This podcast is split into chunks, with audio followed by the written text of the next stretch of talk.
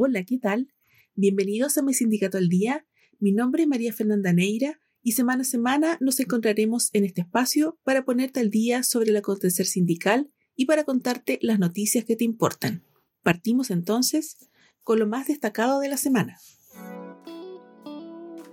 La Sala del Senado aprobó por unanimidad este martes el proyecto que reduce la jornada laboral de 45 a 40 horas semanales sin que afecte a la remuneración, por lo que la iniciativa pasará ahora a la Cámara de Diputados. El proyecto fue aprobado por unanimidad de los 45 senadores presentes, sin registrar cotos en contra o abstenciones, por lo que ahora vuelve a la Cámara para su tercer trámite legislativo. Desde el gobierno valoraron la decisión del Senado y la ministra del Trabajo, Janet Jara, sostuvo que espera que el proyecto de 40 horas sea visto después de la semana distrital y sea aprobada los primeros días de abril. Esperamos que ahora pueda pasar a la Comisión de Trabajo y Previsión Social para volver rápidamente a la sala y ser aprobada en la primera semana de abril. Estas son nuestras expectativas, pero esperamos que después de este acuerdo con el Senado encontremos el mismo acuerdo en la Cámara, dijo Jara. Cabe recordar que la idea del Ejecutivo es que el proyecto de 40 horas sea despachado a ley antes del 1 de mayo, fecha que se conmemora el Día Internacional del Trabajador.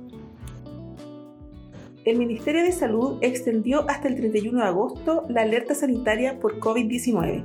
En concreto, se trata de la prórroga del Decreto 4 de 2020 de la misma cartera, publicada el jueves 23 en el Diario Oficial tras la toma de razón de la Contraloría la semana pasada.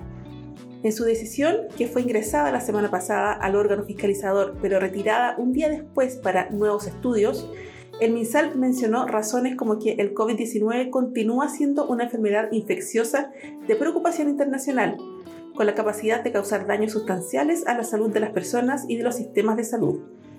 Junto a eso indicaron que aún persisten desafíos para controlar la propagación y efectos causados por el SARS-CoV-2 en Chile debido a que no existe un tratamiento antiviral efectivo, ampliamente disponible, capaz de contrarrestar la respuesta inflamatoria del virus, por lo que la prevención sigue siendo el mecanismo más idóneo para contrarrestarlo.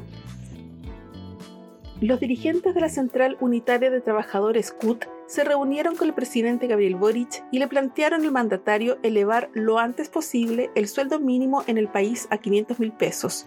Actualmente el sueldo mínimo en Chile es de 410 mil pesos y dentro de los compromisos del gobierno de Boric es llegar a los 500 mil pesos a fines de su mandato.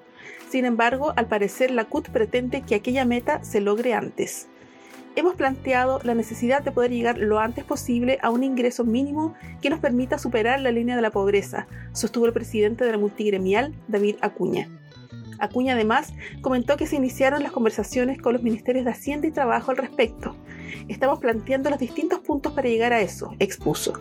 Por otra parte, también comentó que se abordaron otros temas en la reunión, como la necesidad de avanzar en una reforma tributaria que permita recuperar beneficios sociales.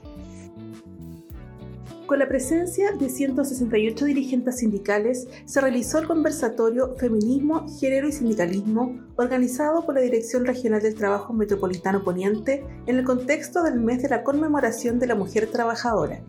La actividad estuvo encabezada por el director del trabajo Pablo Centeno y contó con la asistencia de la subsecretaria de la Mujer y la Equidad de Género, Luz Vidal Huiriqueo, y otras autoridades de gobierno. En la oportunidad, el director del trabajo reveló el rol de las mujeres trabajadoras en el mundo sindical y reafirmó el compromiso de la Dirección del Trabajo por avanzar en igualdad de derechos y oportunidades. En tanto, la subsecretaria de la Mujer y Equidad de Género, Luz Vidal, destacó la relevancia de la actividad es importante para el desarrollo del país la participación femenina en los sindicatos, ya que solo las mujeres conocen y viven en primera persona las diferencias laborales y sus demandas.